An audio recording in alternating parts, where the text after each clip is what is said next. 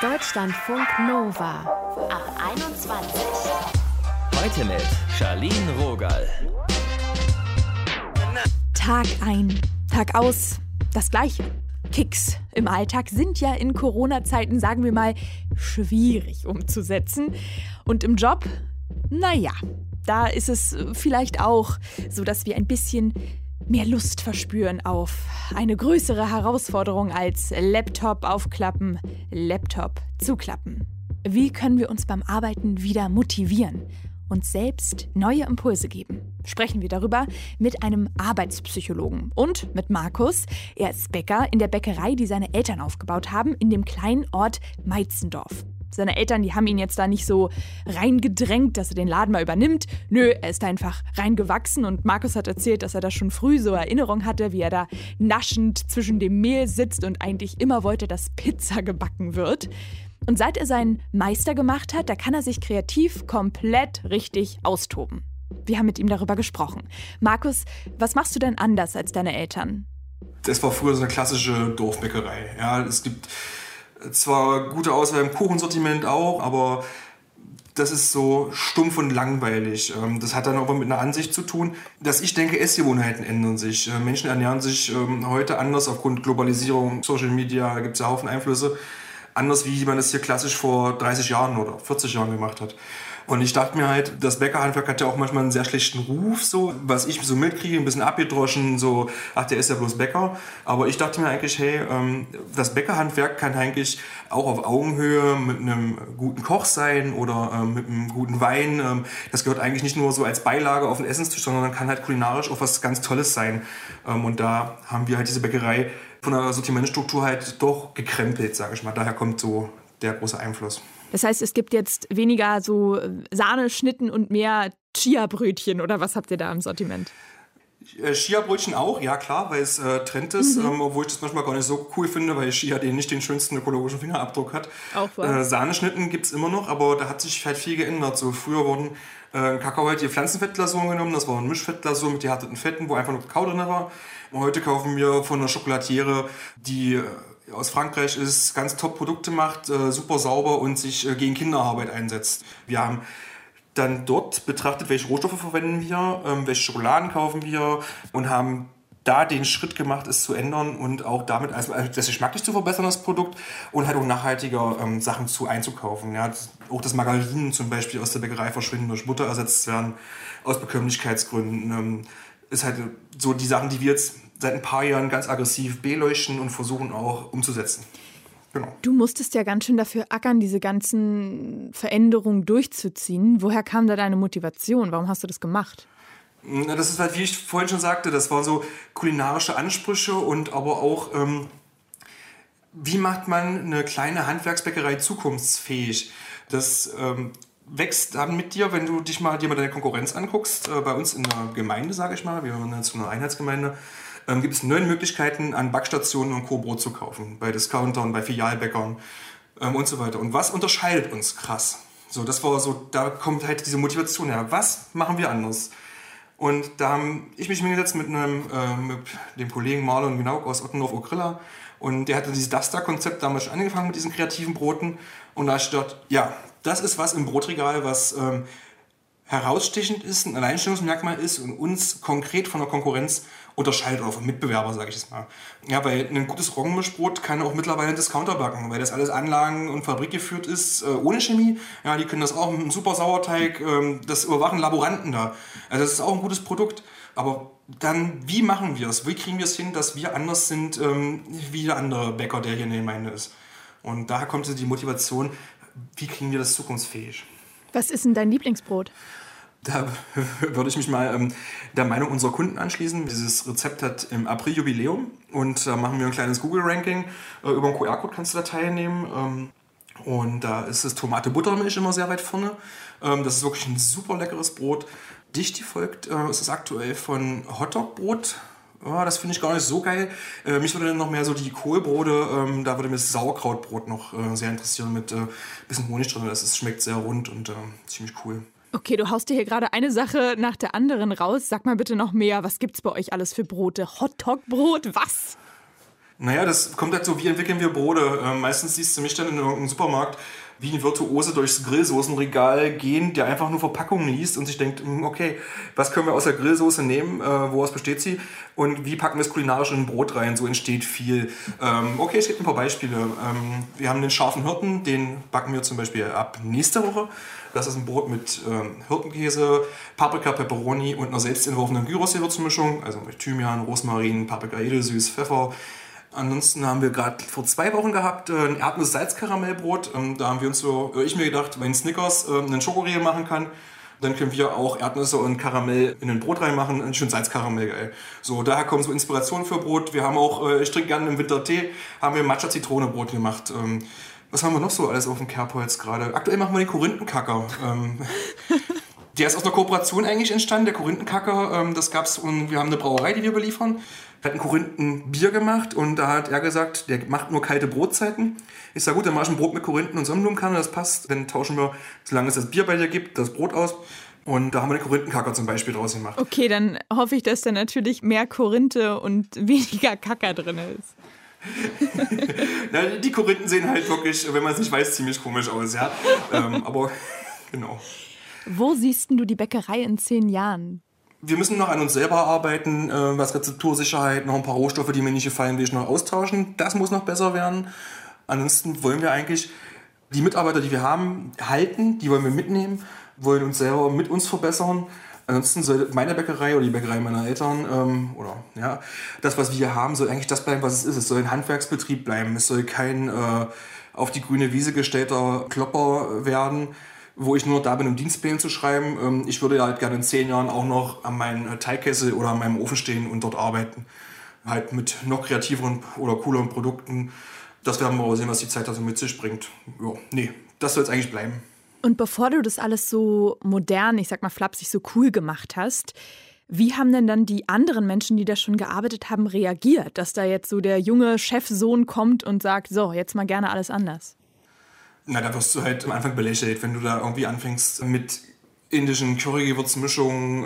Äh, ja, das genau indisch Currybutter haben wir ja letztens auch gemacht mit Kokosmilch, Buttermilch drin, mit äh, Ananas und mit ähm, Curry und Honig drin. Da wirst du natürlich am Anfang, wenn es deine Kollegen in der Backstube nicht gewohnt sind, die gucken dich an und rümpfen mit der Nase und sagen, Alter, was wird denn das jetzt hier? Das haben wir doch nie in Brot reingemacht. Mhm. Und denkst du so, ja, ich habe mir da aber Gedanken drüber gemacht, dass das kulinarisch etwas Tolles ist und wir backen es einfach mal okay. Ähm, ja, du wirst belächelt, äh, du, da rümpfen Leute halt auch mal die Nase, auch Kollegen, wenn du mit denen drüber sprichst. Ähm, das ist für viele unter fernen Oliven, was wir hier machen, oder ich hier mache. Du hast ja jetzt viel an so Rezepturen und sowas rumgewerkelt. Hat sich dann auch was beim Arbeiten selbst verändert, das Arbeitsklima oder wie ihr bestimmte Prozesse macht? Das Arbeitsklima hat sich dahin, dass, äh, dahin verändert, dass äh, sich meine Kollegen auch viel mehr auf mich verlassen, was die Rezepturentwicklung äh, und Erfassung ist, da haben wir auch viel was mit Digitalisierung gemacht. Ähm, das Ganze wirkt dadurch harmonischer bei uns. Ähm, wir haben die letzten Jahre klare Prozessstrukturen geschaffen dadurch um halt eine, also eine Sicherheit für alle da zu schaffen, auch für Leute, die unsicher sind mit dem, was ich ihnen manchmal zumute. Aber die Leute, wir arbeiten in einem sehr guten Flow zusammen, wir sind ein super Team in der Bäckerei, hat sich auch verbessert über die letzten Jahre. Klar, super. Und war die Kundschaft nicht anfangs total irritiert, wenn du denen dann irgendwelche Buttermilchbrote auftischst mit irgendwas drin? Ach, äh, Buttermilch ist ja harmlos. Ähm, die Kunden äh, werden erst dann richtig irritiert, wenn du Tintenfischtinte in einem Baguette hast und das ist dann Kohlraben schwarz. Das waren wirklich so die ersten Gehversuche mit diesem Konzept. Das, also die schwarzen Baguettes verkaufen wir heute auch noch. Ähm, da bin ich wirklich durch die Schlange der Kunden, das war natürlich weit vor Corona, mit so einem Probebrettchen gegangen und jeder konnte sich da mal eine Scheibe runternehmen und äh, Leute fanden es genial. Also da muss man halt wirklich seiner Kundschaft, die es gewohnt ist, ein äh, Mischbrot und zehn Brötchen zum Wochenende zu kaufen, erstmal ein bisschen, sage ich mal, umerziehen, damit die bereit sind, den Schritt ähm, auf neue Sachen zuzumachen. Das ist nicht ganz einfach. Und schlaues Marketing ist da natürlich gefragt. Bäcker Markus war das. Er hat uns erzählt, wie er die Backstube, ein Familienbetrieb, aufgepimpt hat.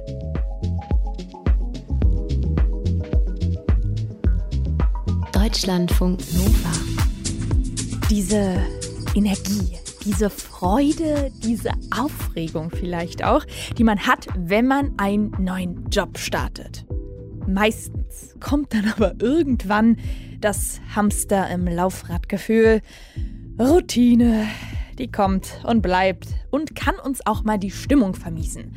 Was da Abhilfe schaffen kann, weiß Benedikt Ewald. Er ist Arbeitspsychologe an der TU Braunschweig und wir haben mit ihm gequatscht. Ich wollte wissen, was kann ich denn verändern, wenn sich diese Langeweile eingeschlichen hat und ich aber eigentlich nicht den Job wechseln will?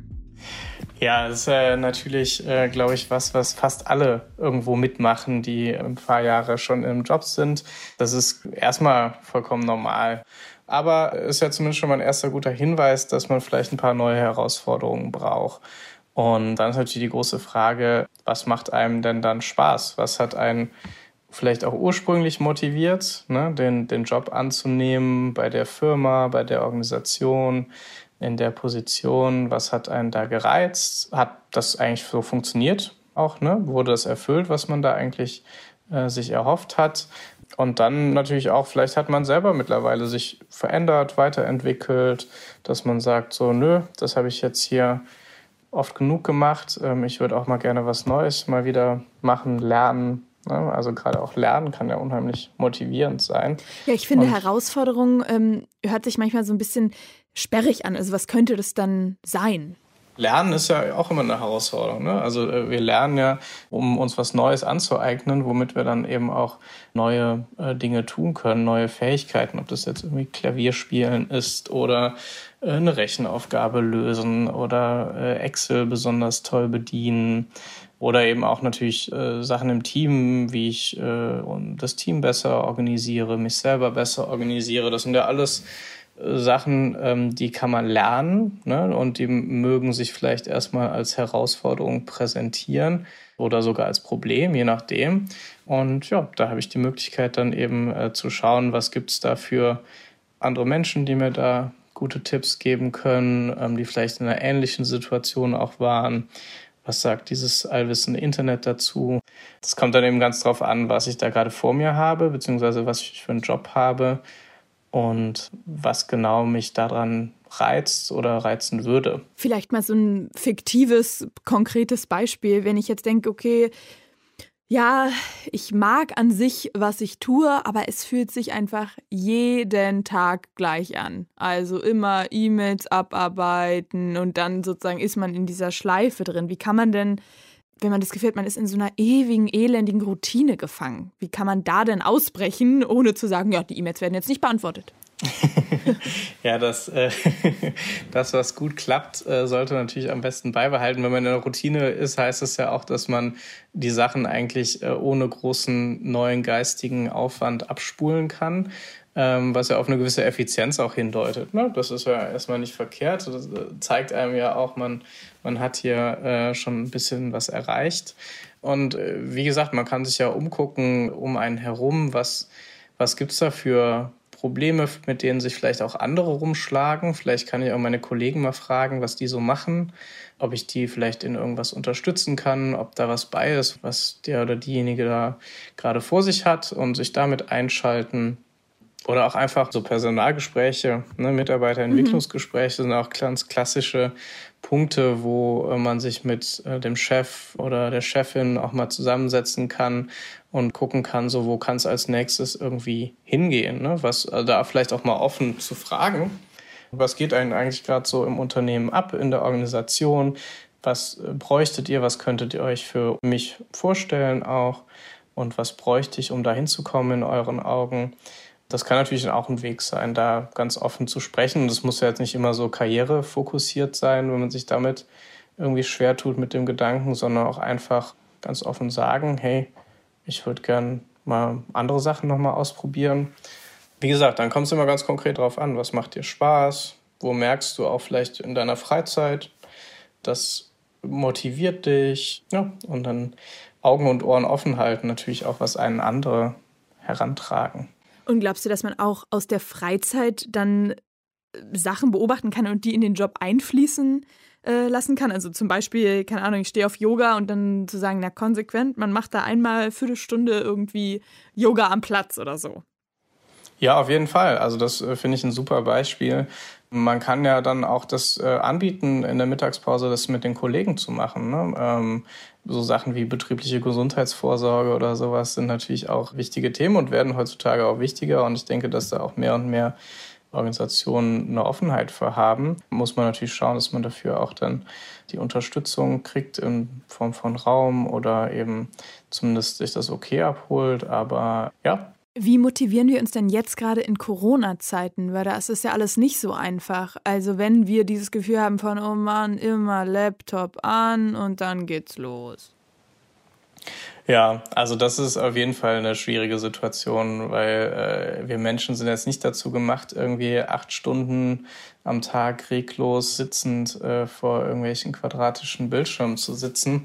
Und das äh, lockert sich, glaube ich, im normalen Alltag ja automatisch auf mit mal irgendwie zur Kaffeemaschine gehen, da mal ein Schwätzchen halten, allein äh, das ganze Pendeln ja auch, ne? irgendwie morgens mit dem Fahrrad oder zum Bus oder was auch immer gehen, fahren ja, äh, das ist auf jeden Fall nicht, nicht gesund und da muss man, muss man, glaube ich, äh, lohnt es sich sehr genau auf einen selber zu hören. Ne? Wenn ich jetzt mal eine, eine Pause brauche, mich recken und strecken will, dann sollte ich das auch machen. Ich glaube, das ist auch dann ganz unterschiedlich äh, von den Persönlichkeiten her, ob das jetzt regelmäßig sein muss ne? oder ob ich das spontan mache. Also bei mir persönlich ist es eher immer spontan dass ich merke, so jetzt geht gerade nichts mehr, auch konzentrationsmäßig.